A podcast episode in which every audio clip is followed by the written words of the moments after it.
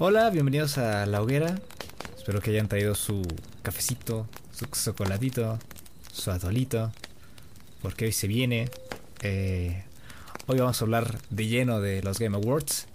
Eh, pero, pero hay algo más épico todavía. Tiene algo más de especial este podcast y es que Ludwig está de regreso. Perruski, buenas noches. ¿Cómo estás? Te extrañé un montón. No, yo también, yo también, ese men. Me da mucho gusto estar de regreso, aunque sea un ratito aquí con, contigo para, hablar un, un ratillo. Eh, espero que no me hayan extrañado demasiado. Este, pues aquí estamos. ¿Cómo, cómo has estado? ¿Qué has hecho? Bien, gracias. Eh, últimamente he estado jugando al multiplayer de, de Uncharted 4. Así, así de random. ¿Sí? No sé ¿Tiene por qué. Sí, sí, sí, sí, sí, el multiplayer. Sí tiene. Ah, chinga. Y ahí andándole, andándole dando, viendo películas. Ahorita que es Navidad. Y una película de un morrillo que Ah. quiere una NES.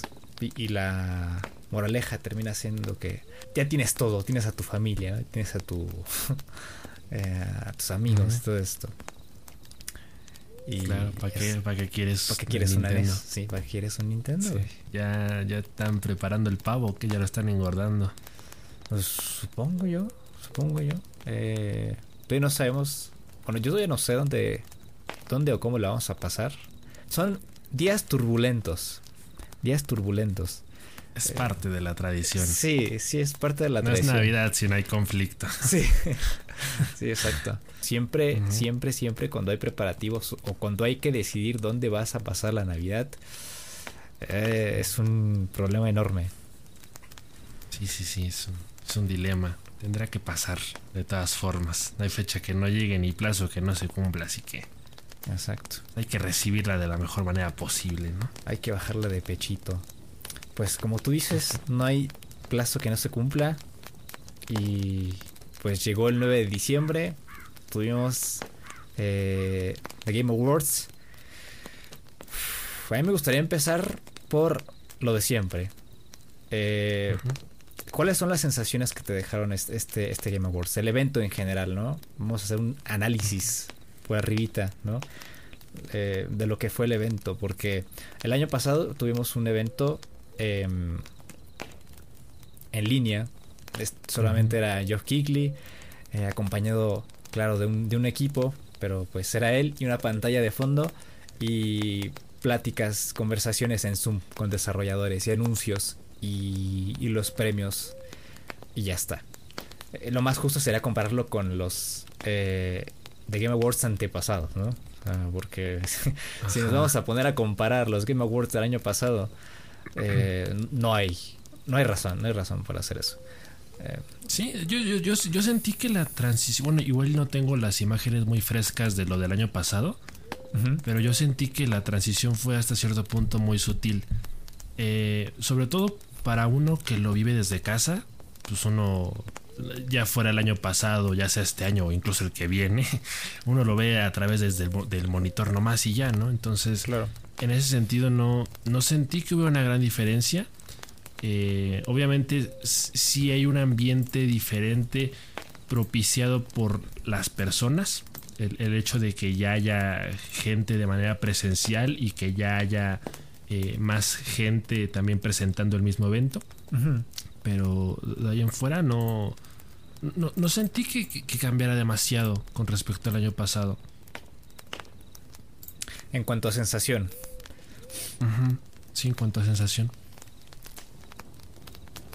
¿Tú sí? ¿Tú qué, qué, qué fue lo que más Yo- notaste de, de cambio? yo, yo, yo extrañaba mucho la, la música en vivo y esta clase de shows eh, en medio durante el evento. Eh, por ejemplo, esta presentación de los dragones imaginarios cantando la- el tema de Arcane. eh, fue algo que me emocionó mucho porque yo me conec- conecté mucho con la serie de Arcane. Y sí fue como un, un alce después de ver 100 comerciales. Eh, y estar aquí sentado tratando de estirar la espalda para pasar bien el rato. eh, sí fue como un despabile. En, las ocasiones, en la ocasión pasada, pues hubo mm, cortes musicales eh, pero fueron pregrabados, me parece. Y, no es lo mismo, no es, no es, lo mismo, no es la misma sensación que evoca un evento eh, en vivo.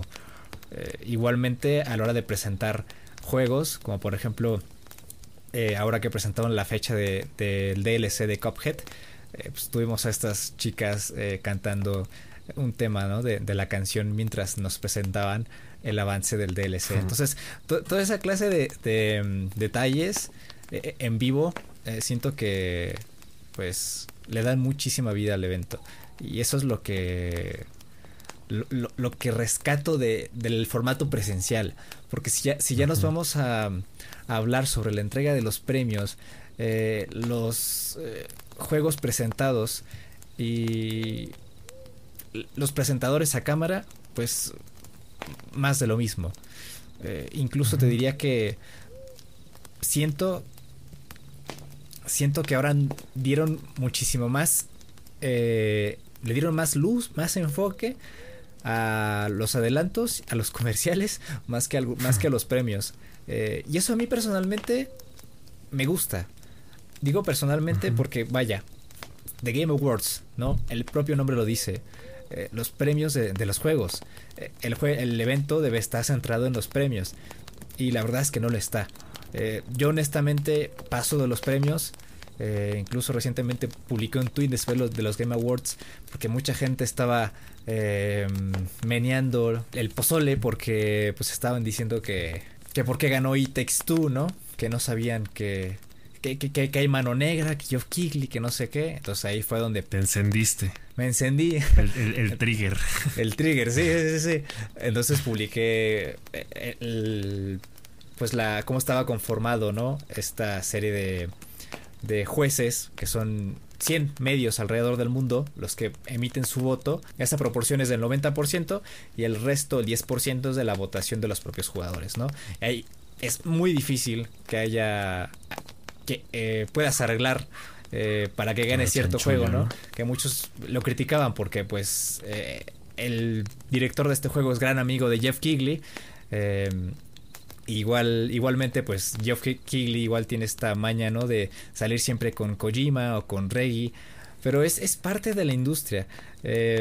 y pues sí me, sí me prendió, ¿no? Que empezaron con sus, este, con sus cosas y todo ese tipo de... Nunca se puede tener contento a todos, ¿no? Y siempre va a haber gente que no importa qué, luego, luego van a salir a, a protestar, ¿no? Porque no quieren ver el mundo arder. Y pues supongo que este es otro intento fallido de su parte. Pero pues mira, a ellos les hace feliz eh, armar borlote. Y bueno, eh, lo, mejor que uno puede hacer es ignorarlos. Eh, porque pues como tú comentas, ¿no? es difícil, es realmente muy difícil que, un, evento así, una organización así, tenga ese tipo de. que pueda tener ese tipo de chanchullos, ¿no? Que pueda tener ese tipo de, de, polémicas al interior. Eh, ya comentaremos ahorita más adelante nuestra opinión sobre los resultados. Eh, pero sí, regresando un poquito al, tema de las impresiones, ahorita lo que comentabas eh, de, Yo creo que la principal diferencia supongo que fue el ritmo del evento como tal, porque igual podríamos decir que el año pasado los Game Awards fueron un poquito más tediosos, quizá podríamos decirlo de esa manera. Y luego este año como que sí tuvo un poquito más de vida, ¿no? Tuvo un, un ritmo un poquito más alegre, por así decirlo. Y es que al final de cuentas, eh, yo creo que estos son los Game Awards, ¿no? Como, como tú dices, o sea, si, se supone que lo más importante son los premios, pero al final de cuentas es un evento para celebrar los videojuegos. Exacto, eso como, como, ajá, como lo dijimos el año pasado. El año pasado dijimos que en realidad este evento no es importante, porque no es importante en cuanto a que lo que los críticos digan, lo que la prensa diga, no tiene por qué impactarte a ti de manera directa en el sentido de decir ya no quiero jugar esto o ahora este es mi nuevo juego favorito, ¿no? Porque uno debe tener criterio propio y si tu juego favorito es el Sims 4, pues ese juega lo diario, ¿no? Y no hay ningún problema porque aquí lo que importa es que tú te diviertas, que tú lo disfrutes. Es un pasatiempo. Eh, a menos claro que seas profesional como los del Valorant. Pero pues de ahí en fuera es, es una fiesta. Todo esto es una fiesta y, yo creo que hay que verlo así. Eh, así es como hay que, ese es el acercamiento que hay que tener con, un evento así, de esta magnitud. Y yo creo que por eso sí eh, podemos decir que fue más entretenido. Y, yo, yo por eso lo veo. Yo, yo, realmente por eso vi los Game Awards, porque yo espero que, haya algo ahí que, de pronto sea entretenido, porque es un evento largo. Son tres horas. Entonces, eh, de, de, pronto también hemos comentado esta parte, ¿no? De que vemos un montón de categorías vemos un montón de juegos nominados y uno se pregunta, oye, bueno, realmente cuántos de estos juegos jugué, cuántos de estos juegos realmente yo eh, por mano propia eh, pude analizarlos a, fondo para dar una opinión objetiva de esto, ¿no? O sea, uno, uno como que es más expectante en ese sentido, porque pues tú ves los premios y dices, ah, bueno, pues lo ganó tal. Y a ti no te consta que se lo merezca porque tú ni siquiera lo jugaste. Claro. Entonces, eh, entonces como que se vuelve un poco ambiguo. Y, y, al final de cuentas, por eso es divertido ver este tipo de cosas, ¿no? Porque, pues como quiera, también es una, es una guía para decir, ah, bueno, pues mira, chécate estos juegos que fueron eh, los más impactantes de este año son los que uno tiene en cuenta. En, nuestro caso particular, son los que nosotros tenemos en cuenta para nosotros jugarlos hasta el próximo año, ¿no? Como ahorita que ya queremos jugar el It Takes Two. Entonces, en, ese sentido, fue. Creo que estuvo chido, creo que estuvo entretenido y cumplió. Y la verdad es que eh, ya hablando un poco en términos generales de los ganadores, diría que hubo pocas sorpresas y que la gran mayoría son justos ganadores. Yo, yo, yo particularmente antes de, ir a este tema de los ganadores, yo, considero que la mejor parte de las premiaciones son las nominaciones, porque nos, vamos, nos estamos dando cuenta del estado de la industria eh, en, ciertos, en ciertas categorías, ¿no? En la categoría de los indies estábamos muy bien, o sea, la verdad es que fue un buen año para los indies. Eh, yo personalmente pude probar la demo de la, demo de Inscription y quedé enamorado de ese juego. ¿eh? Todavía tengo una cita pendiente con el juego. Eh, y, lo hablamos aquí en el podcast. No quiero mamonear, pero yo en su momento dije, este juego tiene que estar nominado a Mejor Juego del, Indie del Año. Y estuvo ahí. Y, me hizo muy feliz que, este juego estuviera ahí. Eh, pero también pues compartió espacio con, con otros juegos que sin duda ya estoy eh, pensando en, adquirir a lo largo de este 2022. Porque bien dices, eh, ahorita, ahorita los, premios, los juegos que fueron premiados este año son los que entran en nuestra mm, eh, lista de deseados. Porque no, solamente porque ya, ya los conocemos, quizás alguno de ellos ya los conocíamos, pero pues ya van a estar un precio más asequible y los vamos a poder probar a lo largo del año. Y, ya está, ¿no? Y, ahorita querías hablar sobre, sobre los ganadores. Querías entrar en ese rubro. Mm, no, no, sí, o sea, está bien, está bien el, tema de los indies porque, porque sí, o sea, eh, al final de cuentas el ganarte un premio dentro de los Game Awards es una, es una, eh, una estrellita en la frente, ¿no? Y es como que el juego ahora es más vistoso, tiene mayor visibilidad. Entonces, esto, esto de que eh, los ganadores ahora tienen descuento para que más gente los pueda jugar es una maravilla. Y, y sí, da gusto ver a los nominados. Porque pues ahora sí que es como el, como el típico concurso de, belleza, ¿no? De chicas, todas somos ganadoras. Eh, la, pura nominación ya, ya es algo que vale la pena destacar, ¿no? Sí, sí, Y, y, en ese sentido, yo, o sea, yo por ejemplo, cuando, cuando supe o cuando vi que Kena ganó el como mejor indie y, también como mejor indie debut. Fue como, la, verdad me dio mucho gusto porque también fue un juego que de pronto yo por ahí tenía muchas intenciones de jugar. Al final, por X o por Y razón, ya no, ya no se dio. Eh, pero sí, fue un juego que, realmente tenía muchas ganas de, de que ganara. Era de mis favoritos, era de, mis gallos, ¿no? Para, para estos Game Awards. Y, ese tipo de cosas dan mucho gusto, ¿no? Como también me dio muchísimo gusto ver, por ejemplo, eh, a Life is Strange True Colors ganar la categoría de mejor juego por impacto. Em, que de pronto ahí también como que se, me mete un poquito la, pedrita al zapato, ¿no? De que pues este juego lo, tuve que dejar este, ahí abandonado. A medias. Que ya no lo... Sí, ya no lo... como siempre, ¿no? Como todo. Eh, no lo he podido seguir jugando. Pero lo poco que jugué, la verdad es que sí me estaba cautivando. Y creo que uno, uno lo sabe, ¿no? Uno lo puede anticipar. O sea, en, ahora sí que hay, en, el, en, el, bingo, que de pronto uno se puede armar en las predicciones. Yo creo que esta es de las más obvias, ¿no? Eh, Life is Strange.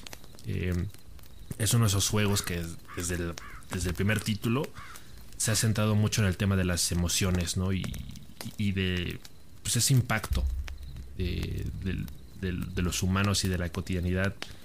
Eh, entonces eh, es bonito de pronto ver que, un juego al que uno le tiene tanta fe o le tiene tanto cariño, pues se ha reconocido, ¿no? Entonces, ese, fue, por ejemplo, de, mis momentos favoritos de la noche, cuando se. De los primeritos premios que entregaron, de hecho. Y. Y pues la verdad es que sí. como que se, sí alce el, pechito ahí, ¿no? Cuando Life is Stress ganó esa categoría. Sí, fue el, fue el primero, me parece, que entregaron. Eh, y es una categoría, creo que es una de las categorías más importantes, o al menos los juegos favoritos en mi caso tienen, eh, tuvieron, tienen o tuvieron cierto impacto en mi vida, ¿no? Eh, a, mí me pasó con Celeste y mi trastorno de ansiedad. fue un juego que me ayudó muchísimo a, comprender con qué es lo que estaba lidiando. Eh, incluso hay, una escena en el juego que recuerdo con mucho cariño, que es cuando mm, Madeline se sube a una especie de, de teleférico con este chavo y empieza a tener un ataque de pánico. Entonces él le dice, imagínate una pluma, ¿no? Y que esa pluma tienes que mantener en un punto medio, ¿no?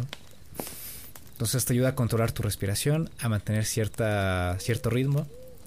Y, y ese mm, ese ejercicio lo puse en práctica cuando llegaba, llegaba a tener ataques de pánico en la universidad.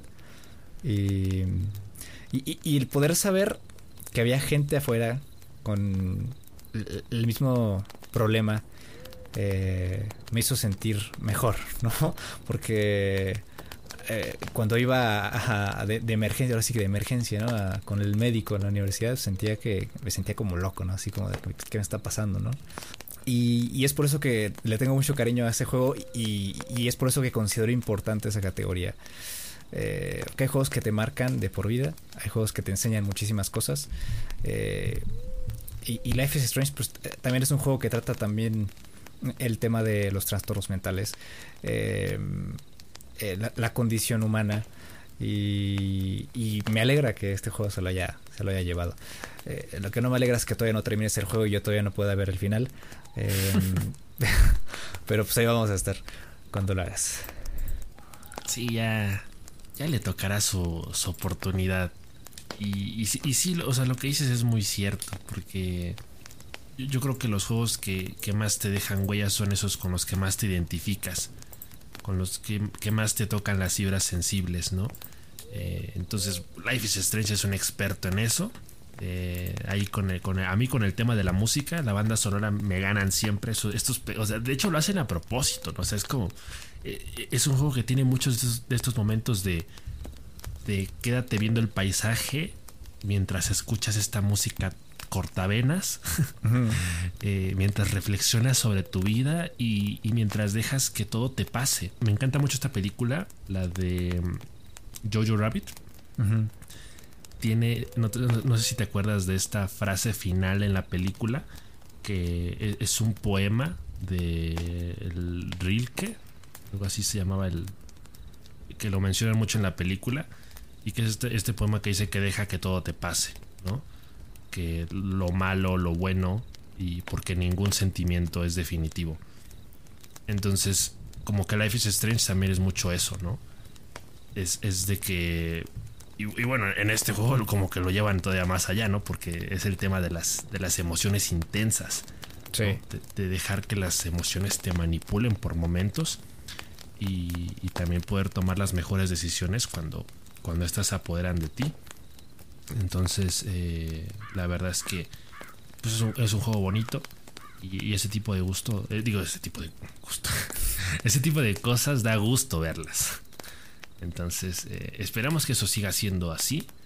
Eh, porque de pronto sí esa es como la categoría que de pronto a uno más le podría llamar la, atención, ¿no? Porque de pronto por ahí tienes a... ¿Quién fue el que ganó el mejor juego de pelea? Que ni, siquiera sé... Eh, ni siquiera jugué ninguno de esos juegos y, ni siquiera conozco ninguno de los que estuvieron nominados a, mm. mejor juego de peleas. Guilty Gear. Entonces como que sí, ándale, sí. Guilty Gear, sí. Entonces como que... Ojo, sí, va de extremo a extremo. Ojo que ahí estuvo el Nickelodeon All Star Brawl, ¿eh? Sí, sí, sí, sí, eso está raro. Ojo que ahí andaba. Eh, no me lo esperaba, ¿eh? Sí, yo, yo, yo, yo tampoco. no, sabía que, fuera tan bueno o no sé si se quedaron sin con... Como que quedaba un, hueco ahí y dijeron, ah, pues hay que meter este, ¿no? Nada más para menearle ahí Ajá. Para llenar el espacio. peor es nada. Ajá. Pero quién sabe, quién sabe. Ya, ya igual estaremos probando el... el ¿Cómo se llama? El multiverse. El, el de Warner. El que tiene el Shaggy. Ah, sí. Ese igual, ese de seguro igual va a ser, va a ser Gotti, güey. El Shaggy Ultra Instinto. Cosa tan bárbara, oye. Eh, cosa tan chabocha. Oye, hablando de sorpresas, hubo algo ahí que no me quedó muy claro. ¿Qué pecho? Eh, que bueno, el año pasado, si no mal recuerdo, The Last of Us Parte 2 fue el juego que se llevó el premio a innovación en accesibilidad, ¿no? Claro. ¿O me equivoco? Sí. Claro. Y este año se lo llevó Forza Horizon 5. ¿Por qué? No sé, no sé qué fue lo que hicieron. No sé qué fue lo que hicieron, pero uh, seguramente eh, tuvieron iniciativa para moldear la jugabilidad y adaptarla em, pues para que la mayoría de las personas pudieran jugarlo. Eh, eh, qué bueno que tomas el caso de The Last of Us parte 2 porque es un un datazo y es que este, este juego me parece que hay una anécdota ahí medio interesante que estaba rondando por internet y es que a causa de un fan es que decidió el estudio eh, profundizar en el sistema de accesibilidad, terminar con un montón de filtros de colores, eh, filtros también para este colorblind, eh, gente que, que tiene como que ciega ciertos colores, no me acuerdo cómo, cómo se dice Em, sí, no me acuerdo, pero sí. igual a, personas eh, que tienen problemas auditivos. Entonces, ese fue, digamos, el motor eh, para crear este, este, amplio espectro de opciones de accesibilidad. Si hablamos de un juego narrativo de, aventura y de acción como The Last of Us, eh, es sin duda un, un logro haber, haber obtenido ese, ese premio, ¿no? Esa distinción. Eh, acá con Forza Horizon, honestamente desconozco cuál o por por qué motivos en específico fue, fue este, el ganador, pero seguramente tuvo sus, sus cualidades y sus cositas. Eh, porque por ahí igual tuvimos a Marvel's Guardians of the Galaxy, tuvimos el Ratchet and Clank, Rift Apart, eh, tuvimos a Far Cry 6 y a The Veil, Shadow of the Crown. Pero yo, suponiendo que es un, título de carreras, bueno, dirigido a un público amplio, que es de esperarse que tuviera un, un sistema de accesibilidad eh, incluyente. Sí, sí, habría que ver qué fue exactamente lo que, lo que se consideró o qué fue lo que hicieron para, de entrada para estar nominados y luego para ganar. Claro. Porque de pronto sí da la impresión de que Forza Horizon es, yo creo que se ha convertido en un juego muy de nicho. De pronto, si tú te metes a Twitch y, ves gente jugando Forza, pues de, entrada ya sabes que tienen su, su volante, su, su, silla especial para jugar. O sea, como que esa es la experiencia completa, ¿no? O sea, te dicen que así es como se tiene que jugar un, un juego así. Porque al final de cuentas es un juego también de simulación. Entonces, eh, pues es importante dentro de esa simulación que sientas lo que es manejar un, coche deportivo. Eh, entonces, como que sí da mucha curiosidad, ¿no? De, cómo haces eso accesible, ¿no? Eh, digo, ya estoy hablando de más, pero, por ejemplo, para personas invidentes, ¿cómo haces accesible un juego de carreras? Que también dentro de la tecnología en, los controles de Xbox, eh, supongo que también habrá algo ahí que destacar. Al fin de cuentas, estos son los juegos que hay que más, más rescatar, ¿no? Porque son los juegos que lo hacen bien eh, colectivamente, ¿no? O sea, por un bien social. Más que por un bien artístico, es por un bien social. Y que a la postre, eh, a la postre todas esas mejoras las vamos a ver eh, como un estándar en el resto de juegos. ¿no? Y, que gracias a ellos muchas personas van a poder disfrutar de, de muchos más juegos en el futuro.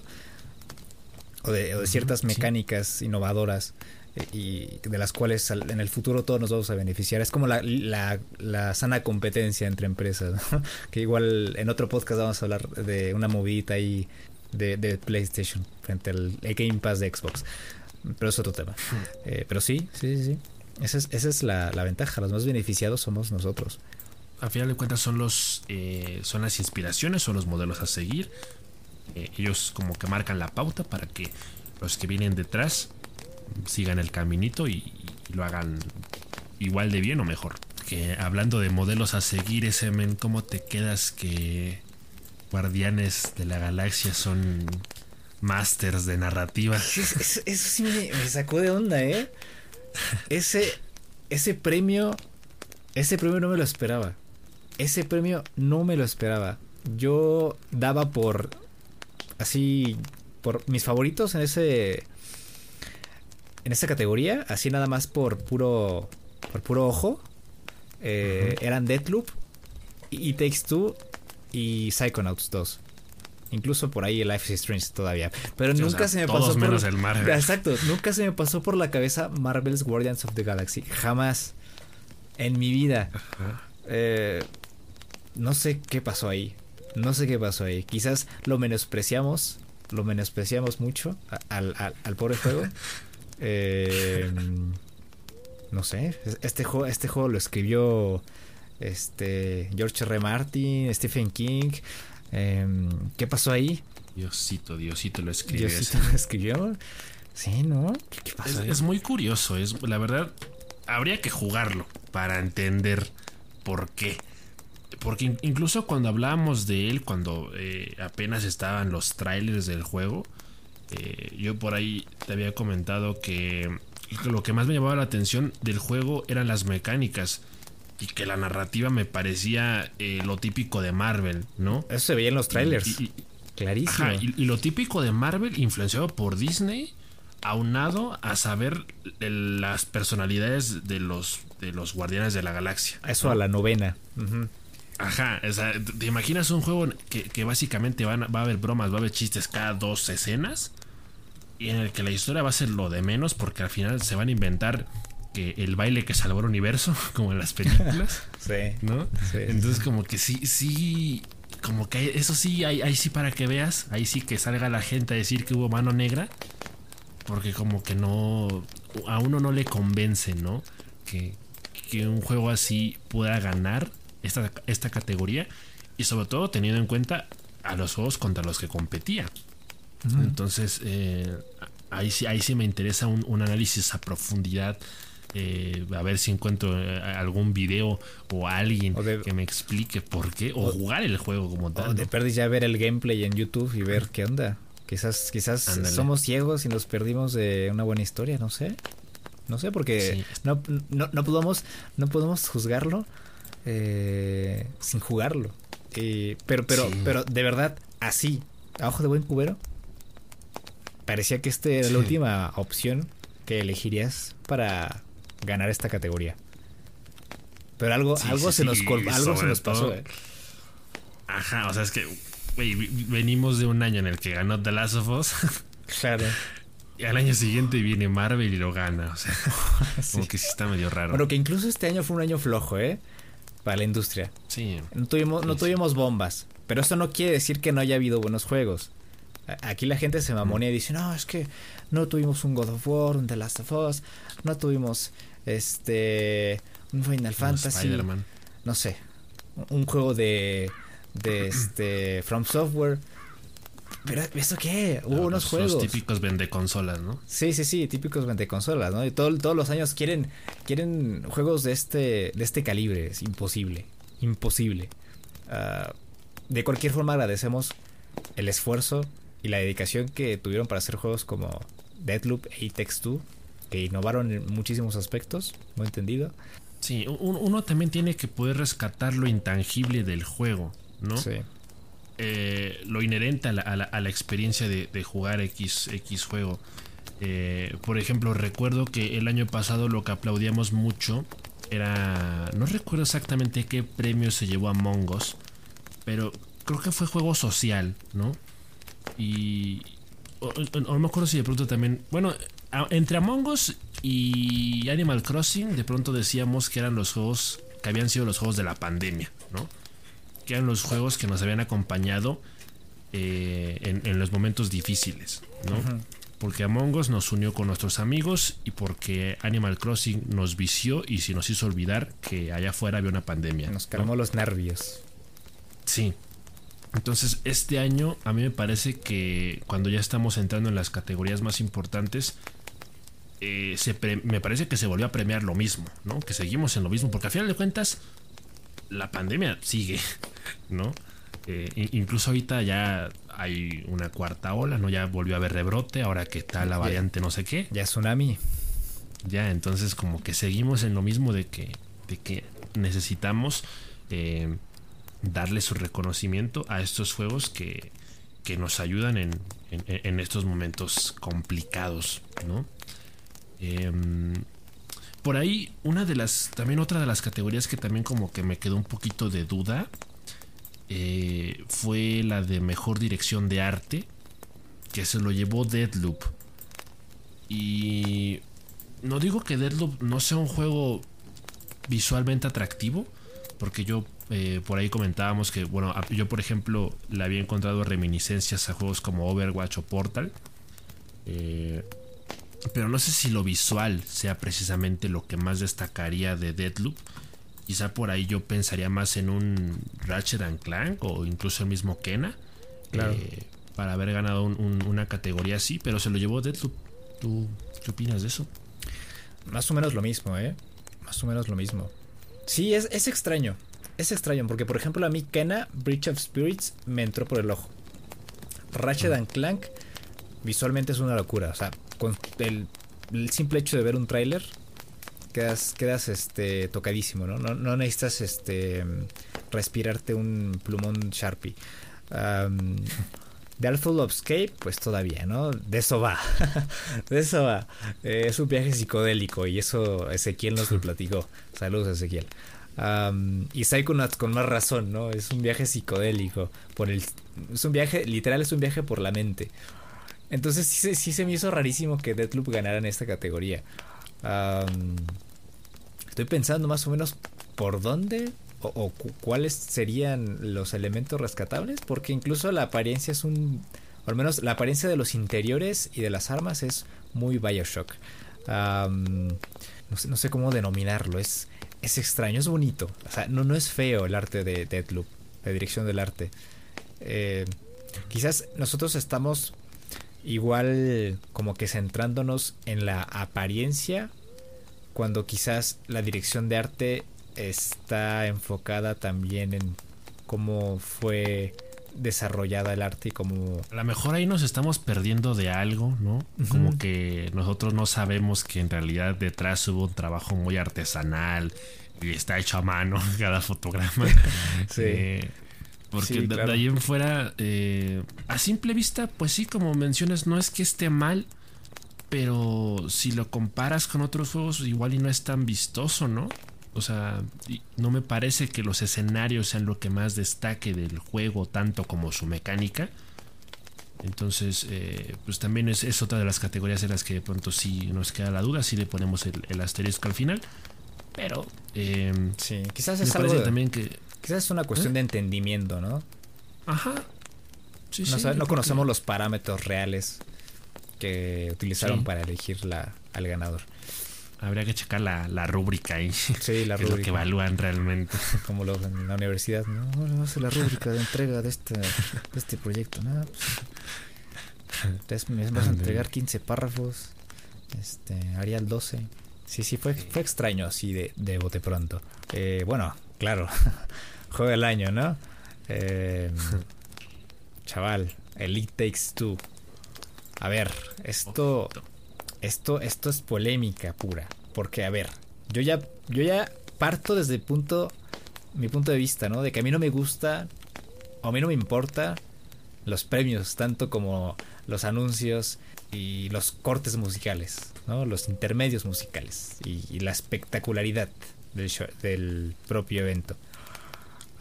y aquí tenemos que entrar en, en, un aspecto subjetivo, porque yo, yo, yo considero que, que si te gusta un juego, te gusta y ya está. Independientemente de lo que opinen los demás, te da igual. O te debe dar igual. Si no te da igual, es porque, porque le das muchísima importancia a lo que digan los demás. Y no deberías. Ah, me pasó con The Last of Us Part 2. Yo amé ese juego. Al principio, claro, cuesta, cuesta amar a Abby. Ya después la comprendes, después del segundo gameplay. Comprendes sus, sus intenciones, comprendes el background y comprendes el, lo, que te quisieron contar. Em, y aquí es, igual, lo mismo, ¿no? Eh, yo entiendo ¿no? a la gente que igual eh, gusta mucho de Metroid. Es un juego insignia de Nintendo y tal parece que este Metroid fue o es uno de los mejores. Eh, Psychonauts 2, honestamente no sé mucho. Ratchet Clank Rift Apart es un portento tecnológico y, de programación interesante, ¿no? Que aprovecha muy bien el, disco de estado sólido. Eh, no sé qué tan buena sea la campaña. Eh, Resident Evil Village. A mí me gustó muchísimo el personaje de Lady Dimitrescu y siento que se que quedó un poquito desperdiciado. El juego no me pareció malo, pero tampoco me pareció... Incluso siento que no debería haber estado eh, metido en la categoría de mejor juego del año. Ah, siento que se quedaba corto. Y Deadloop. Deadloop eh, lo, que aplaudimos de Deadloop son las mecánicas, el combate, las sensaciones que te deja un juego con tintes de roguelike eh, dentro de este mundo, ¿no? Que es, que es tan importante el diseño de, niveles, em, es tan importante la comunicación con el jugador para guiarlo a lo largo de estos loops y también eh, hacerlo em, o hacerle darle a conocer ese conocimiento que necesita, ¿no? En cada momento.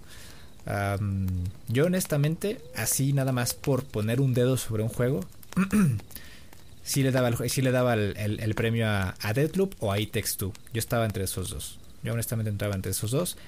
It Takes Two, porque es una experiencia totalmente diferente de los juegos multijugador. Es por eso que te insistí tanto en que lo jugáramos sin que lo compráramos. Em, porque me parece una experiencia inolvidable desde el punto de vista de, de, una experiencia multijugador, de compartir con alguien, ¿no? Y yo siento que eso siempre ha sido la, mm, el alma de los videojuegos, ¿no? El compartir con alguien y pasarla bien. Que la narrativa y la historia no sea tan buena. Ok, tal vez. Bueno, que lo dudo, ¿no? Porque por algo está aquí.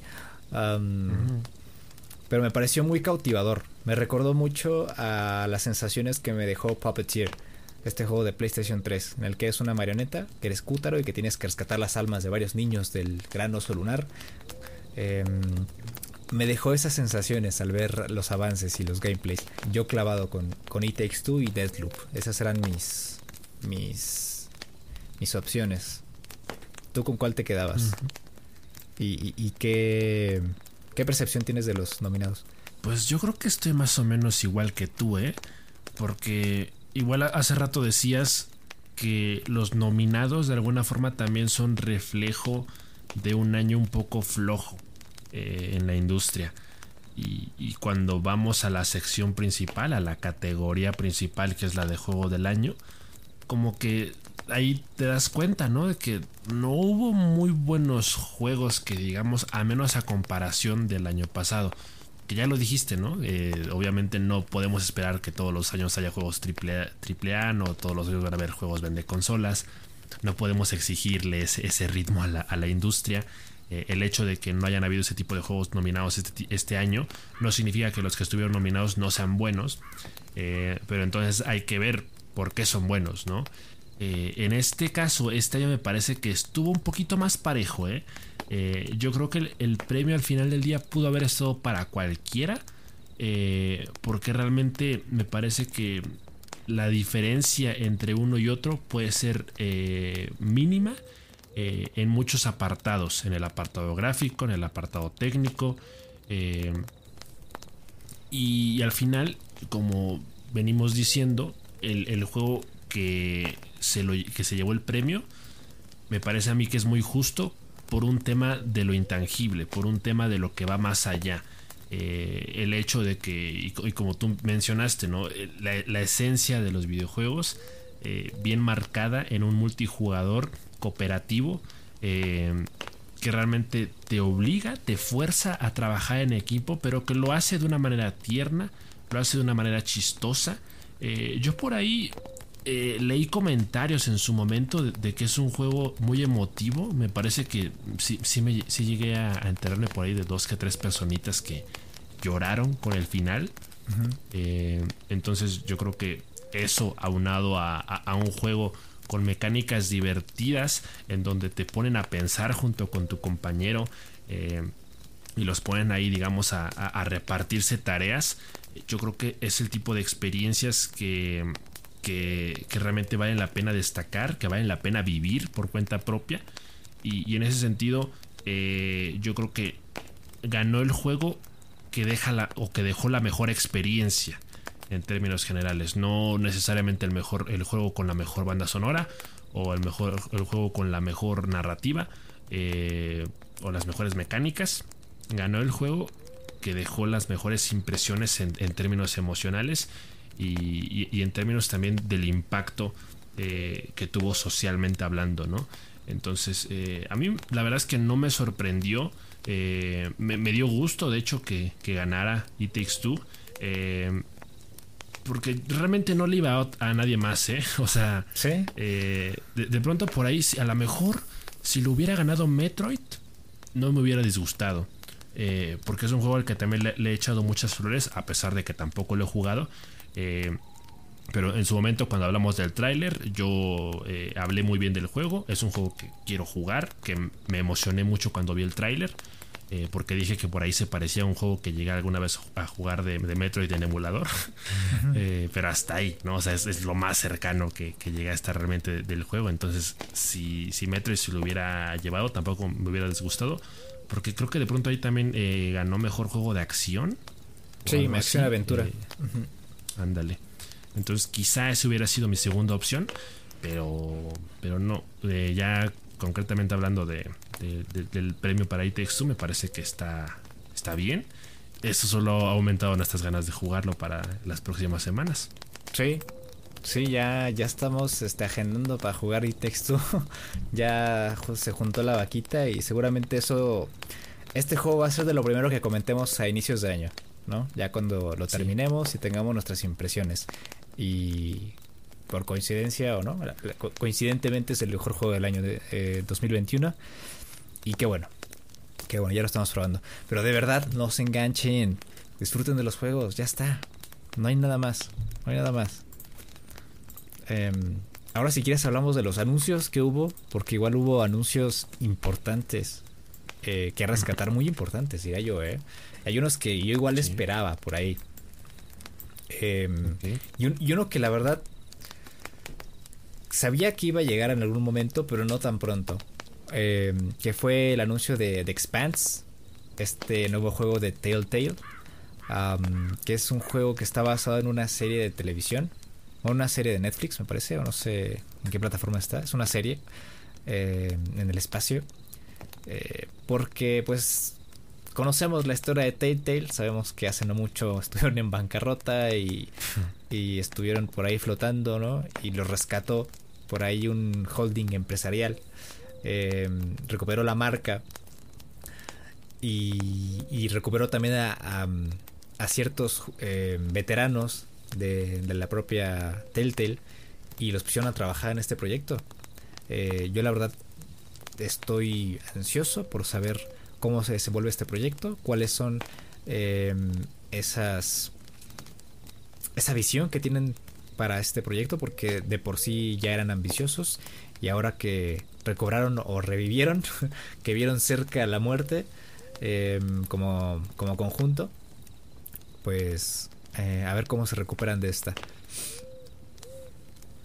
Sí, es una oportunidad para reivindicarse y la verdad es que uno espera que les vaya bien porque sí dio, sí dio tristeza no enterarse ahí cuando ya estaban de, rematando todos sus juegos prácticamente. Sí. Y, sí fue triste. y pues ojalá que les vaya bien para que vuelvan a estar en, en el mapa. Sí. Hacen falta. En su momento hicieron buenos juegos. Claro, hacen falta experiencias narrativas así. A mí me gustaron mucho los juegos. Sí. Eh, también tuvimos este avance de Hellblade 2, que es un juego que tengo ahí en mi todavía en mi lista de, de espera, ¿no? El Hellblade. Eh, Ajá. eh, eh, ¿a, ti, qué te- ¿A ti qué te pareció el tráiler, eh? Es que, o sea, la verdad, yo como que estoy un poco confundido. Porque al, fi- al final del día ya no, no entiendo ni qué es Hellblade, ¿no? Sí, yo también. Entonces, Yo también. o sea, yo veo el, veo el tráiler y me encanta, pero no entiendo absolutamente nada. Entonces, lo quiero jugar, pero no sé qué esperar al Sí. mismo tiempo. de él. Sí, sí, sí. Sí, a mí me pasa lo mismo porque el primer juego, por lo que yo tengo entendido, es que es un, un juego de esta chica, ¿eh? que es eh, nórdica, que tiene problemas mentales o algo así, ¿no? Que tiene como un trastorno. Pero no sé si este trastorno va más allá y trasciende, ¿no? En espíritus eh, o trasciende ahí con la mitología nórdica. Pero a mí desde, de- desde mm, la temática de la mitología nórdica ya me tiene enganchado. Y la apariencia del juego y, y el haber sido un juego en su momento eh, muy eh, ambicioso ¿no? y con poco presupuesto y que, y que haya tenido tan buenas críticas me orilló a, a querer jugarlo.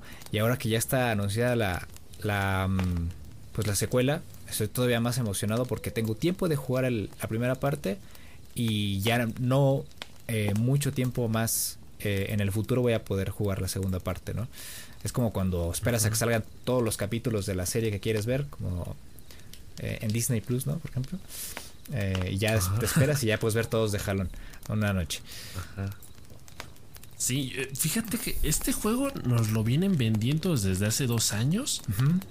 Y yo creo que es uno de los que más hype eh, ha generado por ahí. Bueno, al menos en particularmente hablando, yo creo que es uno de los que más me tienen hypeado precisamente por eso, porque como que nos lo están mostrando a cuentagotas y, y uno no termina de entender de qué va. Eh, queda claro que es un juego que se centra mucho en, en la cinemática, ¿eh? o sea, es, un juego que visualmente eh, va a ahondar mucho eh, o, o va a aprovechar mucho la historia. Todavía recuerdo ese tráiler con el con esta especie como de alce o venado zombie que grita. Eh, Sí, que también es como muy impactante. O sea, da la impresión de que la historia va a estar muy bien llevada. sí. Así que habrá que ver cómo se complementa con, con el gameplay como tal. Así que sí, sí, sí. Sí, hay- hay- claro que hay un poco de morbo en esto. Lo entiendo, yo también. Eh, pero sí, sí, eh, emociona mucho. Eh, y, y también hablando así como de, de experiencias, de juegos que pasaron de tener un poco presupuesto, ¿no? Ser proyectos eh, independientes, hacer, eh, por lo menos, de a obtener ese prestigio y obtener un mejor eh, presupuesto. Fue el anuncio también, bueno, no anuncio, fue eh, la muestra del avance y también la fecha de lanzamiento de A Plague Tale Requiem, que es una secuela que yo estoy esperando muchísimo desde que hace dos meses terminé la primera parte, quedé muy enganchado con este juego. Eh, y que bueno, no nos llevan fecha exacta, pero sale en 2022. O sea, esa es la ventana que tienen de lanzamiento. Yo esperaría que no se retrasara. Eh, pero seguir la historia de, Amicia y su hermano menor eh, después de, de la primera parte me tiene igual de... Bueno, no sé si igual, pero, pero las sensaciones son similares eh, como me pasó con The Last of Us. Eh, y claro, ¿no? Este juego igual está inspirado en, en la narrativa y en el propio juego de, de. Eh, pero el juego es buenísimo. O sea, el primer juego es buenísimo. eh, dada. Dada. mm, Pues el presupuesto que te decía, ¿no? Está regresando otra vez al presupuesto y a los números y, y al equipo reducido que tenían los de Asobo. eh, es un juego que me impresionó muchísimo, muchísimo. Y ahora con esta segunda parte, con este avance, eh, me queda, no queda muy claro qué es lo que va a pasar. No quiero ahondar mucho en la historia. eh, porque no quiero también spoilearte, porque quiero que lo juegues también. No es un juego muy largo, es un juego muy disfrutable. Eh, de hecho, ya hablamos de él en el podcast. Entonces, si quieren escuchar eh, eh, mi opinión sobre la primera parte, lo pueden escuchar eh, en, el, en uno de los podcasts que tenemos por ahí también. Y ya está, güey, estoy muy emocionado. El próximo año va a ser un año importante. El próximo año va a ser un año pesado de, títulos. Y, la verdad no sé si pueda mi cartera. No sé si, si voy a llegar a jugarlos todos. Pero es que, es que se viene de todo. Tenemos el Ring, tenemos a Plague Tale, tenemos el próximo God of War, tenemos Horizon Forbidden West. Eh, es que nos pasamos a Horizon Forbidden West, si te parece, ¿no? Si no tienes nada que comentar ahorita de, de Plague Tale, Rakim. No, no, dale, dale. Que pues nos mostraron igual otro avance. Eh, que hace no muchos días igual eh, publicaron en el blog de PlayStation otros nuevos clips mostrando eh, los avances que han hecho en el sistema de combate cuerpo a cuerpo, que era uno de esos em, aspectos que cojeaban un, eh, un, poquito en la primera parte, ¿no? Eran esos aspectos que necesitaban mejorarse y que ahora lo hicieron, ¿no? Con ese sistema de valor, em, que es como que el, el que potencia em, el arma y las habilidades de Aloy. mostraron también eh, que podemos esquivar bajo el agua, ¿no? Ahora que también el juego eh, se va a centrar también en la exploración bajo el agua, eh, tenían que implementar este otra clase de sistemas que hicieran el juego viable debajo del agua y pinta pinta muy bien, pinta muy bien. la verdad yo ya no puedo esperar más. Yo espero nada más a que hagan el el depósito del bono de, año nuevo para el aguinaldo. El aguinaldo, sí, sí, sí. para reservar mi copia, ¿eh? porque yo ya no me voy a esperar PlayStation 5. Eh, estoy impaciente, estoy impaciente por, este juego. Sí, es que emociona mucho. La, verdad emociona mucho porque eh, es un juego que de por sí ya lo hizo muy bien en la primera parte y ahora quieren ser todavía más ambiciosos para la segunda. Em, lo cual también va a estar eh, muy solapado por los avances tecnológicos. ¿no? Decíamos, uno, uno, de los grandes defectos de Horizon Zero Dawn son las pantallas de carga, los tiempos de carga, em, lo cual va a desaparecer prácticamente en Forbidden West. Y, y, luego el tema del combate, ¿no? que lo quieren hacer más entretenido, más, sí, más, entretenido, más realista. Y, eso a mí me emociona porque de entrada yo siento que el combate en, en, el primero ya era bastante divertido. Es decir, eh, es cierto que por momentos se podía hacer un poco tedioso o repetitivo, pero la verdad es que eh, mis momentos favoritos en, Horizon Zero Dawn eh, eran esos en los que yo a, mitad de misión me distraía eh, combatiendo con máquinas y me quedaba ahí como una o dos horas eh, aventándoles todo tipo de, de, armas, ¿no? De munición, sí. Entonces como que si de por sí yo siento que en el primer juego ya era muy divertido como el tema de, combinar distintas armas para, para los combates, eh, en, este Forbidden West se, se plantea que que la táctica va a ser muy importante, ¿no? O sea, que van a dar más libertad creativa al jugador para que experimente y para que eh, haga sus propios planes eh, para derrotar a los enemigos, ya sea qué tipo de enemigo se trate, porque pueden ser humanos o pueden ser máquinas, eh, pueden atacar en manada, pueden atacar solos. Entonces como que la, la gama de opciones se amplía muchísimo. Va a ser un juego al parecer más intuitivo, en donde la inteligencia artificial eh, válgase la redundancia, va a ser más inteligente. Entonces, eh, eso ilusiona. Porque eso es algo que, insisto, ya disfruta, se disfrutaba mucho en el primer juego. Y si va a estar pulido para el segundo, pues con mayor razón. Sí, y es que es un juego que tiene más verticalidad. Eh, añadida por el glider, ¿no? Tenemos el glider, podemos este, planear. El propio gancho, ¿no? El propio gancho que, que muestra que Aloy ha sido eh, es ahora una guerrera más experimentada eh, y, lo vemos en, el, en los avances que nos han mostrado, ¿no? en, el, en el combate, en este sistema de valor que nos ayuda a realizar como que esta especie de movimientos especiales y combos. Eh, por, ahí, en, en, los clips que mostraron apenas, vi que después de eliminar a un enemigo sigilosamente, o esa es la impresión que me dio, no había HUD, no había elementos visuales que representaran eh, la habilidad del personaje o nada. No había nada en la pantalla. Pero después de eliminar a un, enemigo sigilosamente, el siguiente lo eliminaba eh, con un primer golpe, porque se lo encontraba de frente. Entonces, como que se subía o mm, se impulsaba eh, por la cabeza del enemigo, le metía un, fregadazo y, lo eliminaba de primeras.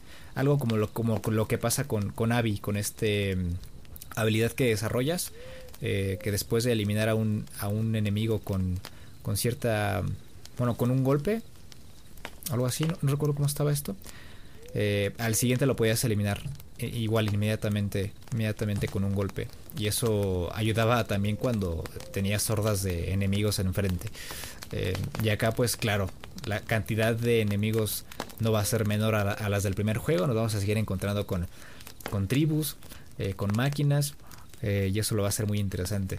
Y, y, el aspecto visual y los tiempos de carga, como tú mencionas en PlayStation 5, van a ayudar mucho a que la experiencia sea más orgánica. Y yo siento que el combate va a ser muy divertido. Sí. En el primer juego era divertido. Honestamente sí tenía sus limitaciones en el sistema del combate cuerpo a cuerpo, pero ahora con estas nuevas animaciones eh, y con este sistema de valor de, de movimientos especiales y, de modificaciones que vamos a poder implementar en la lanza de Aloy, eh, lo va a hacer más... Le va a dar más ánimo, le va a dar más vida este, al combate en el juego. Sí, sí va, va a ser un juego para viciar, pero bastante, ojalá Ojalá sea un juego largo. Sí, o sea, el primero fue largo. Sí. Son más de 100 horas. El segundo yo espero que sea mínimo el doble. y, y, y, muy seguramente muchas de las horas que uno le, le va a invertir a, a, un juego como Horizon Forbidden West, pues es precisamente el, el tema de explorar eh, y probar las distintas combinaciones a la hora de, de, de atacar o, o, de combatir. Entonces eso hace mucha ilusión. Sí. Eh, por ahí si quieres también mencionamos rápido algunos anuncios que se hicieron, eh, que llamaron la atención, que no hay mucho que profundizar, pero que hay que mencionar. Eh, el nuevo juego de Wonder Woman, ¿no? Vimos un avance, nada más. Como que últimamente igual ya está esta moda, ¿no? De, de sacar juegos centrados en personajes. ¿no? Ya tuvimos a Spider-Man, vamos a tener un juego de centrado en Wolverine. Eh, eh, vamos a tener ahora este de, de, de Wonder Woman. Eh, la cinemática está, está, chulísima, está bellísima.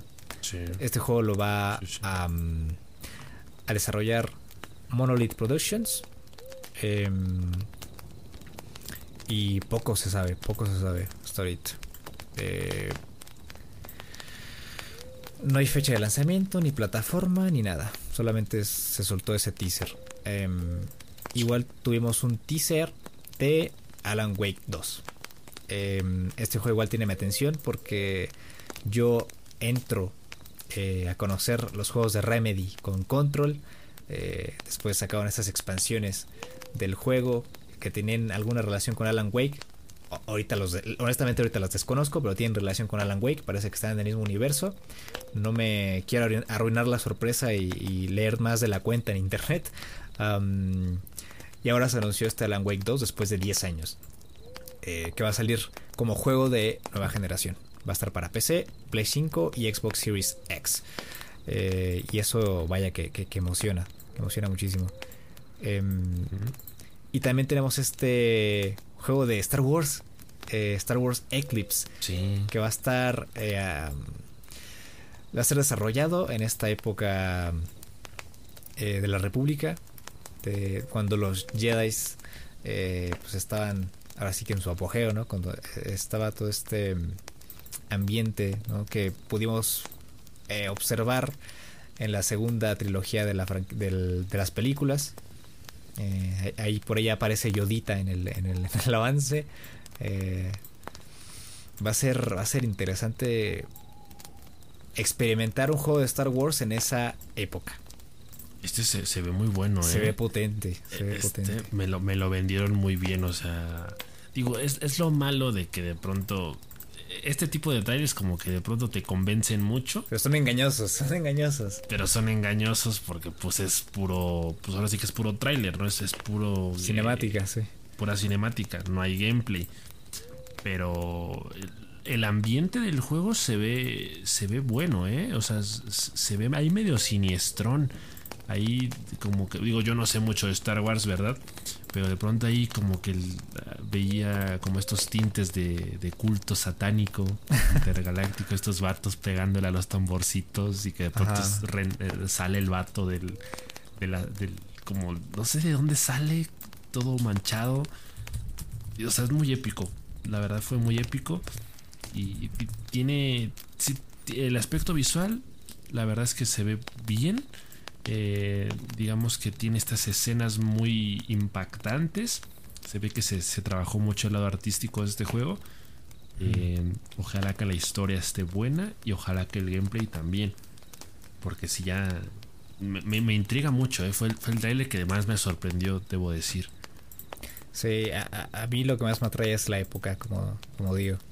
Eh, quizás por ahí puede entrar el Old Republic, que incluso va a tener un remake. Eh, pero, pero no sé, no creo que hayamos experimentado algo así. Eh, y, y, tengo, tenemos dudas, ¿no? Porque quien lo va a desarrollar es Quantic Dream y no... Desconozco, desconocemos el enfoque que va a tener este Star Wars Eclipse. han trabajado en Detroit Become Human, han trabajado en Beyond Two Souls, en Heavy Rain, Sea of Solitude, que salió hace no más de un año, y Dustborn. No sé qué tanta experiencia tengan para crear juegos de acción y aventura, porque eso es lo que yo quiero. yo quiero un juego de acción y aventura. no sé qué tan atractivo sea un juego similar o del corte, ¿no? De Detroit Beyond Human o, Beyond Two Souls en el, en el universo de Star Wars. Em, en ese caso me hubiera encantado que lo desarrollaran eh, los mismos que hicieron Jedi Fallen Order. Eh, pero no sé, hay que esperar, hay que esperar. Quizás sea decepcionante, quizás... O quizás no. Pero de primeras, ¿no? Eh, visualmente, lo que nos mostraron, esa cinemática es preciosa. quizás las intenciones sean muy buenas, pero ya veremos. Ya veremos. Pero emociona, sí. Sí, sí, efectivamente. Eh, y bueno, por otro lado, ahorita los que más andamos de fiesta y de manteles largos somos los fans de Sonic. Porque hubo, hubo novedades interesantes de, Sonic. Eh, novedades que ilusionan, que prometen. Yo lo comenté hace un tiempo. Parece que de a poquito Sega parece empezar a hacer las cosas bien da la impresión de que ya están yendo por el camino correcto. Eh, porque sí han tenido mucho este conflicto de, de cómo complacer a sus fans, ¿no? El fandom de Sonic está muy dividido y muchas veces ellos ni siquiera saben lo que quieren. Entonces, eh, como que Sega ha tenido estas distintas facetas y en cada una de ellas se ha abocado a, a intentar complacer a distintas partes del fandom. Entonces, parece que estamos llegando a un punto donde, donde ya estamos más a un nivel intermedio, ¿no? Ya no, ya no es nada más complazco a estos o complazco a aquellos, sino que ya hay para todos. Y parece que la gran mayoría estamos conformes con lo que estamos viendo. Para empezar, el tráiler de, la secuela de la película de Sonic, eh, la segunda parte de, esta película, que ya muestra más a detalle eh, Jim Carrey convertido en, este Doctor Robotnik eh, ya con el, traje clásico, ya en su navecita, eh, ya más en, la faceta que, la mayoría conocemos eh, de los de los cómics y de los videojuegos, aunque este Doctor Robotnik, por lo mismo de que está interpretado por Jim Carrey, de pronto como que sí está un poquito más más deschavetado, por decirlo de alguna forma. Ajá como que no es el Robotnik que, uno está acostumbrado a ver. Eh, pero creo que Jim Carrey lo, hizo muy bien en la primera película interpretando a, Robotnik. Entonces en la segunda seguramente también lo hará bien. Es un gran actor. Eh, y luego lo, el, eh, bueno, no sé, no sé ni qué, decir porque la verdad es que estoy bastante contento con el tráiler. Me gustó bastante. me gusta que, que de alguna forma se está empezando a a relacionar a Sonic con su universo, ¿no? Porque digamos que sabemos que la película de Sonic, la primera, es una historia original, ¿no? Obviamente toma inspiración de los juegos, pero al final de cuentas podemos eh, entenderla o concebirla como una nueva historia de origen que curiosamente poco a poco se está enlazando con lo clásico, ¿no? Me parece que esta película va a tener muchas referencias y muchos guiños a los juegos originales de Sonic. Eh, ahí el tema de cómo se conoce con Tails, cómo conforman esta amistad. Y, lo clásico que los fans de Sonic hemos visto hasta el cansancio del primer encuentro entre Sonic y Nudillos eh, peleando y, esta parte en la que eh, Nudillos es engañado por el Dr. Robotnik para que se enemiste con Sonic. Entonces, eso está interesante. Va a ser. Está chido, me agrada. Me agrada la introducción de, de, Knuckles. Eh, me gusta el diseño del personaje. Me gusta que Idris Elba le vaya a dar voz en, en, inglés. Lástima que nosotros vamos a escuchar a Rafa Polinesio, no sé quién. Eh, ¿Qué? Pero bueno, se confirmó que Luisito Comunica va a volver a darle voz a Sonic. Pero quién sabe quién le va a dar voz a, al Knuckles o al Nudillos. La película se ve bien. Eh, yo no soy fan de, Sonic. Bueno, me gusta el personaje, me gustó la primera película. No tanto, pero me gustó. Em, y aquí, por ejemplo, por aquí vi una gema del caos. Eh, vimos, Esmeralda, vimos ah, la Esmeralda, perdón. La, la Esmeralda del caos. Eh, a Tails me gusta mucho el diseño de Tails. Eh, parece que va a ser una película dinámica, va a tener muchas escenas de acción. Jim Carrey me gustó mucho en la primera película, igual que a ti. Y esta, esta, esta escena en específico que aparece con una patineta me recuerda mucho a un fondo de pantalla que tenías por ahí en tu teléfono. Ah, sí. La secundaria. Eh, me acordé mucho de eso. sí, sí. Pero bien, ¿eh? Bien, bien, bien. Me gusta cómo va esto, cómo le están dando forma. Y sí, como tú dices, están ya están conectando una historia original, una historia de origen de Sonic eh, aterrizada, eh, adaptada para el cine, eh, con el propio lore de, Sonic. Sí, sí, la verdad se agradecen estos guiños, ¿no? Estas referencias, porque pues, insisto, se ha visto muchas veces, incluso hasta, hasta yo cuando, cuando escribía mis, mis fanfics de Sonic, hace, uh, hace tiempo, en la primaria todavía, yo también llegué a, a usar por ahí el, este argumento, ¿no? esta subtrama de, de Knuckles y Sonic primero siendo enemigos y luego ya se hacen amigos. Oh, te robaron. Entonces, me robaron, me robaron la idea. Voy a ir a, allá a protestar.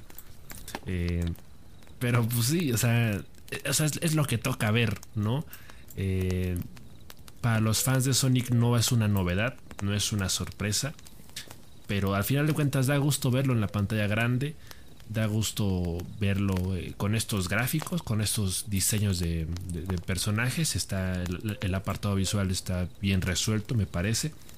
Después de los problemas que tuvieron cuando presentaban ese primer Sonic, que era horrible. Sí, aprendieron. Eh, aprendieron la lección, lo han estado haciendo bien y pues yo creo que podemos esperar más o menos lo mismo de, la segunda película, ¿no? O sea, a mí la primera película me gustó, pero pues es una película palomera. Em, es una película ahí medio. Pues obviamente va también dirigida un poco hacia el público más infantil. Entonces eh, también uno va a, escuchar chistes. Eh, Sonic es un personaje muy carismático. Entonces, em, pues las bromas van a estar al orden del día. Eh, eh, en esta película. Va a ser muy, muy lindo, la verdad, ver a, Sonic, Tails y a Knuckles en, la pantalla grande. eso es lo, que la verdad más me, hace ilusión. pero es más que nada por un tema de nostalgia, ¿no? ya como, como fan de cine, pues digo, ah, pues es de las, de las comerciales, ¿no? O sea, esta y Rápido y Furioso 10 son lo mismo. Sí. eh, lo chido es que, fíjate, sale. La película se estrena un día después de mi cumpleaños. Entonces, eh, hasta parece que está. Que está eh, hecha la medida, ¿no? Mandada a hacer, especialmente para mí. Entonces, eso se agradece. Y pues sí, habrá, habrá que ir a verla ya. En su momento comentaremos qué tal, qué tal está. Y por otro lado, por otro lado, lo que ahí sí presté un poquito más de atención, ahí sí hay, hay telita, eh, es este tráiler de este nuevo juego de Sonic, que también ya habíamos visto un, pequeñito adelanto cuando fue el, tema de su aniversario, cuando se hizo esto de la, de la orquesta sinfónica que tocó eh, la, banda sonora de, los videojuegos de Sonic. Eh, Sonic Frontiers, vimos un poquito más de, de, imágenes, más detalles del juego, ya quedó un poquito más clara la trama.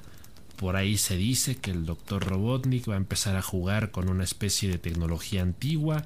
Eh, Sonic parece que va a tener un viaje interdimensional o, va a viajar en el tiempo, creo, va a viajar a la antigüedad y ahí va a tener que, pues, lo típico, ¿no? Tampoco podemos esperar una historia demasiado compleja, eh, salvar al mundo, salvar a sus amigos, salvarse a sí mismo, pero lo que sí hace ilusión eh, y lo que da mucho gusto ver es el, es el apartado visual.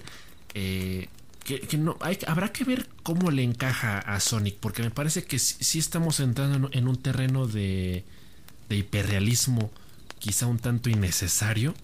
Eh, pero al final de cuentas te diría que me, gusta, pero me asusta, porque se ve muy bonito. La verdad es que los paisajes de este nuevo Sonic Frontier se ve muy bonito. Eh, el nivel de detalle del pasto es es otra cosa completamente. Eso sí que es otra onda. Otra cosa, mariposa. Eh, sí, sí. Entonces, eh, la verdad se ve. Se ve potente el juego. De, hecho, por ahí. Eh, obviamente, esto se prestó para. Pues, para algunos memes, ¿no? Es, muy curioso porque. Por ahí se, se, trajo a colación un tweet de hace varios años. De un fan. Que imaginaba un juego de Sonic, ¿no? Eh, y que más o menos se parecía a esto. Entonces, eh, por, el tema del mundo abierto y por el tema de, del, paisaje así hiperrealista. Entonces, como que por ahí hay, teorías, ¿no? De que Sega contrató a ese vato. A ese, tipo lo contrató y, lo puso en el, apartado creativo del juego. Y, y, pudo hacer realidad su idea, su sueño, Guajiro. Eh, entonces, eh, pues eso es lo que vamos a tener al parecer. Porque muchos han hablado de eso. ¿eh? Sonic, el, fandom de Sonic se ha prestado mucho para los, los fan games. Y, durante mucho tiempo siempre se pidió un juego en mundo abierto. Y ahora lo vamos a tener. ahí hay un tema que, que sí, como que hay incertidumbre, ¿no? Porque durante mucho tiempo se ha dicho que pues lo que a uno más le gusta como jugador de los videojuegos de Sonic pues es sentir la velocidad del personaje, ¿no? Entonces muchas veces los juegos de plataforma eh, siempre se concibieron como eh, el lugar ideal para desarrollar esa idea de sentir la velocidad del personaje. En, un mundo abierto eh, puede que, que se sienta raro eh, pero habrá que ver, habrá que ver cómo realmente resuelven ese, ese tema eh, de la velocidad. Sí, porque brincar de plataforma en plataforma en un mundo abierto no es lo mismo que en un plano en segunda dimensión. Eh, hay bordes y, en, lugares definidos, bien definidos en 2D para hacer ciertos saltos, ciertas establecer ciertas dinámicas, ¿no? Y en un mundo abierto es difícil controlar la velocidad.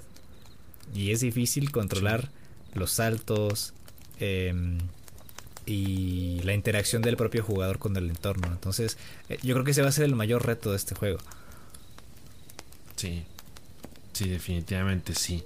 Eh, habrá que ver cómo lo resuelven, pero pues de entrada ya promete, ¿no? Digo, lo mismo que con el tráiler de Star Wars. O sea, aquí vimos pura cinemática no hemos visto gameplay, así que todavía no podemos cantar victoria.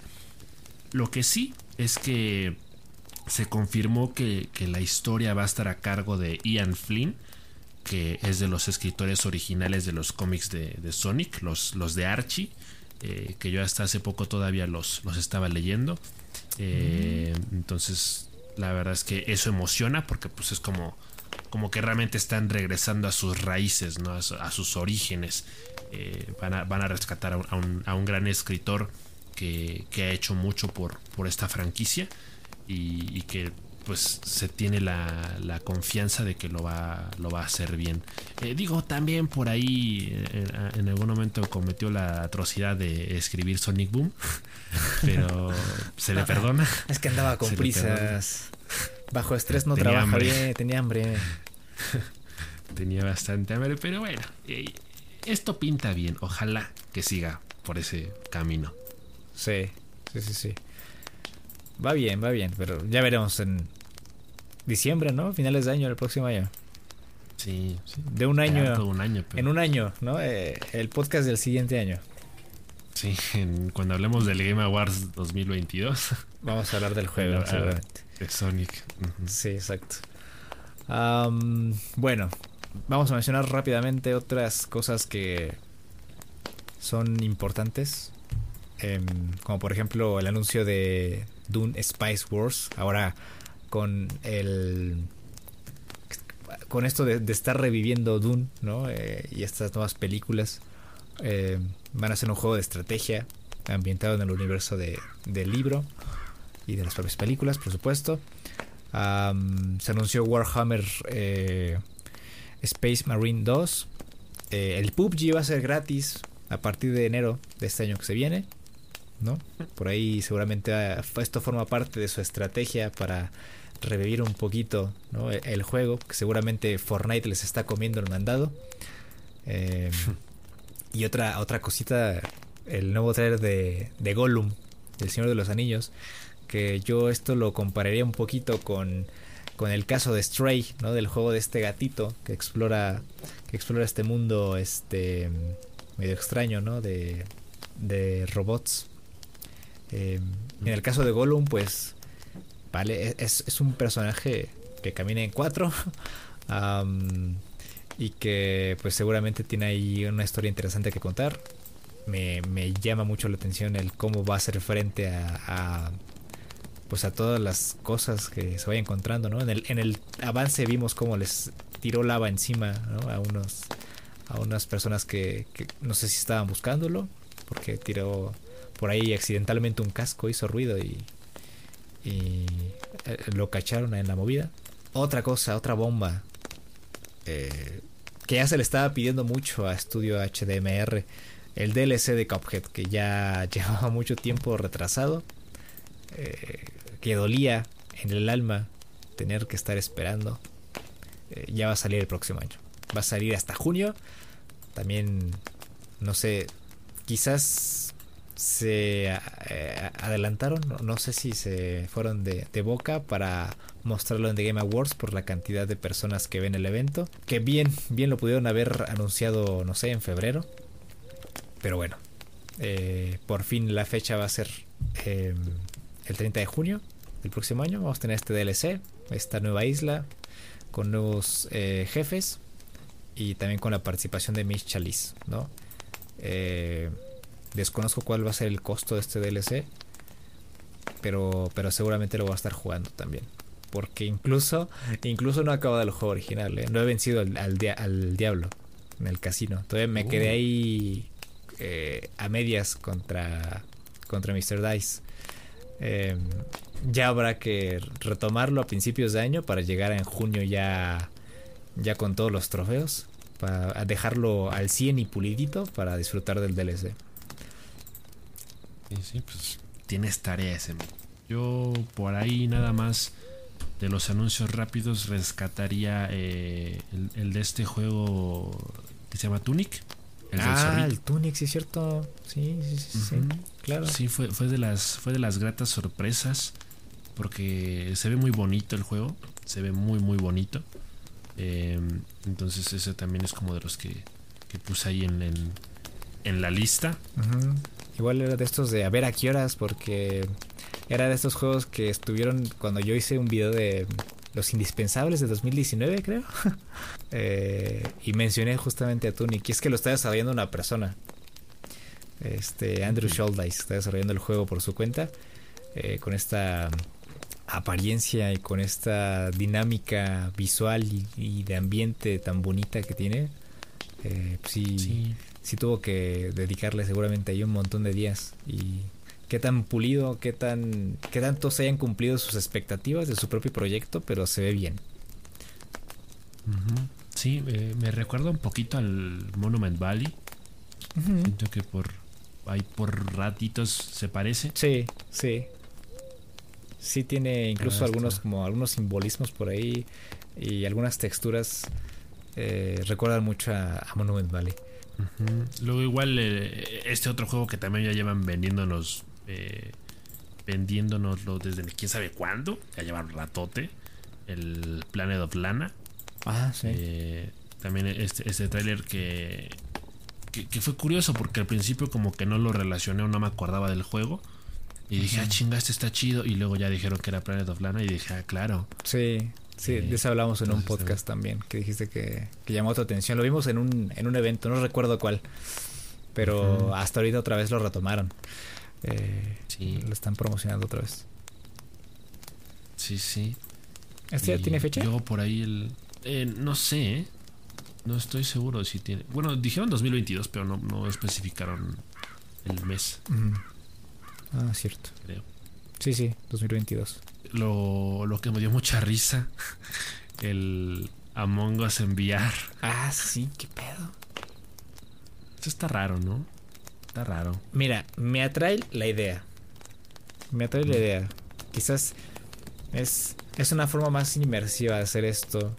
Y posiblemente cuando estás quemado y quieres eh, pues otra forma de disfrutar la, la experiencia de, de Among Us. Puede que sea interesante, pero no sé. No sé qué tan necesaria era. No sé cómo van a abordar un montón de cosas.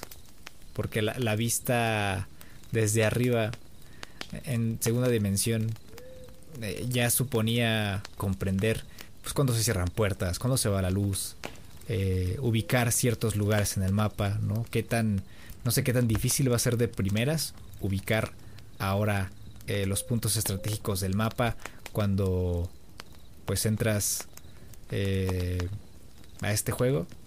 No sé si vayan a, a cambiar la estructura de, de los mapas para adaptarla a este a realidad virtual, porque va a ser muy extraño. Sí, sí, es, es complicado realmente hacer ese proceso de, adaptación. Yo, yo sí lo siento como una medida un poco desesperada, ¿eh? Me da esa vibra de que Among Us, como que. Pues ya lo hemos dicho, ¿no? Ya su, su época ya pasó, ¿no? Incluso, o sea, tiene como un mes que anunciaron un. Sacaron este tráiler donde anunciaron eh, el tema de los nuevos roles dentro del juego. Y como que da la impresión de que pasó desapercibido, ¿no? Eh, digo, a mí, a mí en su momento vi el tráiler y me hacía ilusión jugar. Yo creo que sí hubo varias personas a las que de pronto se les volvió a met- a meter la cosquillita de jugar a Mongos otra vez. Pero a lo mejor, o sea, fue e- esa fiebre que duró dos, tres días y ya otra vez lo volvimos a abandonar, ¿no? Nos volvimos a olvidar de él. Y entonces ahora vienen con, con esta versión en, en- en VR, que ya es como de... Están tratando de sacarle todo el jugo posible hasta, hasta el último centavo a, a un juego que ya... Que sus- cuyos mejores días ya quedaron atrás, ¿no? Entonces ya es como ya es lo último que... Digo, seguramente tendré- seguiremos teniendo novedades del juego en, próximos meses, en próximos años. Pero al menos así me da la impresión a mí que, esto ya puede ser como de, de ese tipo de medidas ya muy desesperadas de ya lo, último, ¿no? No sé si seamos nosotros los, que tenemos el problema con este juego. Y yo creo que también la mayoría, porque es que jugar Among Us con desconocidos no es satisfactorio. No es. Sí, no. suele ser la misma experiencia. Eh, quizás es porque somos adultos, nuestros amigos tienen trabajo, nosotros tenemos trabajo, no estamos como que. Estamos muy a, a disposición de cómo se acomode, de cómo se acomoden los horarios y las situaciones, ¿no? Con, con nuestros amigos. E incluso no tenemos tampoco tantos amigos cercanos como para armar partidas así de seguido. Cuando se arma es porque se alinean los planetas y porque eh, todos tienen ganas. Así nada más, así de la nada. Ah, es como cuando jugamos Fortnite cada temporada al inicio para probar las novedades y ver qué hay de nuevo. Pero ya está. Eh, quizás, no sé, quizás, quizás nosotros estamos ya fuera del sector, Sí, yo creo. target, ¿no? Quizás estamos fuera, no sé. Sí, y, es que aparte estás de acuerdo que ya lo quemamos, ¿no? Sí. Y, y, no solo por el juego en sí, sino precisamente por lo que tú dices, por las personas con, la, con las que lo juegas. O sea, porque llega un punto donde también ya te sabe las mañas de tus amigos. Entonces ya no caes en sus mentiras. Y ya llegas a un punto donde inevitablemente se vuelve un poco predecible y también jugar siempre con las mismas personas a lo mejor en, determinado momento llega a perder su encanto. Sí. Yo creo que también eso, es un problema eh, inherente al juego porque pues el juego no te dice con quién jugar. No, no, sé. Pero pues como tú dices, no es divertido jugarlo con, con extraños, a menos eh, en, nuestra opinión particular. Entonces, eh, si no dispones de, de, más de 15 amigos diferentes, yo y los pues papus. Que también eso, y los panas se vuelve complicado. Sí, es difícil. Si objetivamente el juego está bien hecho, ¿no? El juego es una joyita. Ahí va a estar. No se va a mover de ningún lado. Pero es complicado. es complicado llegar y jugar. Eh, quizás ahora con los nuevos em, roles y todo esto que, que le metieron, la última actualización, sea más disfrutable. No sé, quizás lo retomemos en algún momento. Pero ya no es como que ¿no? Se, se perdió la, la magia. Sí. Se perdió la magia. Pero te digo, quién sabe, nosotros, quizá nosotros somos los, los Amargetics. Eh, y ahí este, mucha gente lo sigue disfrutando, lo sigue jugando y qué bueno. Eh, pero es, es, curioso, es curioso que hagan este movimiento y que hagan este juego en realidad virtual. Digo, yo me atrevería a probarlo, sí. Eh, como un experimento, ¿no? Y para para quitarme las la espinita ¿no? de probarlo y, experimentarlo por cuenta propia. Eh, pero ya está, no es como que me vaya a sentar a jugar porque seguramente me voy a marear eh, y voy a terminar más mareado que, feliz por, por, jugar el Among Us en, en VR. Pero pues, quién sabe. La última joya que, que, podemos rescatar fue el nuevo trailer eh, centrado en la historia de Elden Ring. Eso fue lo, lo, último que mostraron. También la serie de Halo, por ahí también, puede ser. Eh, mm. Mostraron un primer tráiler de la serie de la serie de, Halo en de, en realidad virtual en, en live action igual seguramente por ahí le vamos a estar dando el, el vistazo vamos a estar viendo pero pues no podemos decir nada más ahí está el tráiler véanlo eh, y lo de Elden Ring, pues ya, ya es una urgencia. Ya urge jugar Elden Ring. Eh, estuvo muy bonito que hayan traído a la, a la criatura esta, que es como una especie de. que es como una especie de tetera que sacas de la tierra a chingadazos. la que le, la que sí, la que le entregó el papelito a Jeff Kigley para decir que tenían el para que anunciara el, el Tyler eh, estuvo ahí lo hizo hizo muy interesante. Incluso en, en Twitter, en, más en la noche, ya publicó cómo se lo llevaron en una caja. Tuvieron que amarrar. Ah, eh, sí. Sí, estuvo, estuvo bastante curioso. Pero también, ahí está, para que lo disfrutemos. Ya la urgencia, ya, ya, ya, ya lo que digamos de Elden Ring ya es. Es. Es hablar de más, honestamente. ya está puesta. Ya está puesta la, la mesa eh, ya están los cubiertos, ya está el mantelito, el agüita. Ya nada más falta que llegue y lo podamos disfrutar. Ya, ya. Pues, hasta un premio se llevó por, por ser el más esperado. Exacto. Pero bueno. Eh, ¿Tienes algo más que comentar? No, no, ya, esto. Igual ahí, igual por ahí hubo un buen de cosas que nos dejamos de lado ahorita. Quizás las comentemos más adelante. Pero pues también no nos queremos llevar aquí toda la noche. Eh, lo dicho. Em, eh, pues muchas gracias por escuchar el podcast otra semana más. Espero que hayan quedado satisfechos con este Game Awards. Dejen sus comentarios. Em, por ahí vamos a dejar el QA como siempre en la aplicación de Spotify para que comenten y nos digan qué tal les pareció el evento, qué le hubieran puesto, qué le hubieran quitado, qué no les gustó, qué les gustó. Eh, y ya está. Porfa, no se peleen. No se peleen por el mejor juego del año, por cualquier categoría. Eh, no, no hagan eso, por favor. Eh, disfruten los juegos. y ya está. Eh, ya nos estaremos viendo entonces la siguiente semana. Vamos a ver qué, qué se muestre por ahí. Por ahí tenemos ahí una que otra nota que íbamos a meter aquí en el, en el podcast el día de hoy. Íbamos a hablar de eso hoy, pero que dejamos más adelante porque igual estaba muy denso el tema de, de Game Awards. Eh, pero ahí, ahí talita, ahí talita. Eh, y pues nada, muchas gracias por escuchar el podcast. Cuídense mucho, un abrazo eh, y que estén muy bien.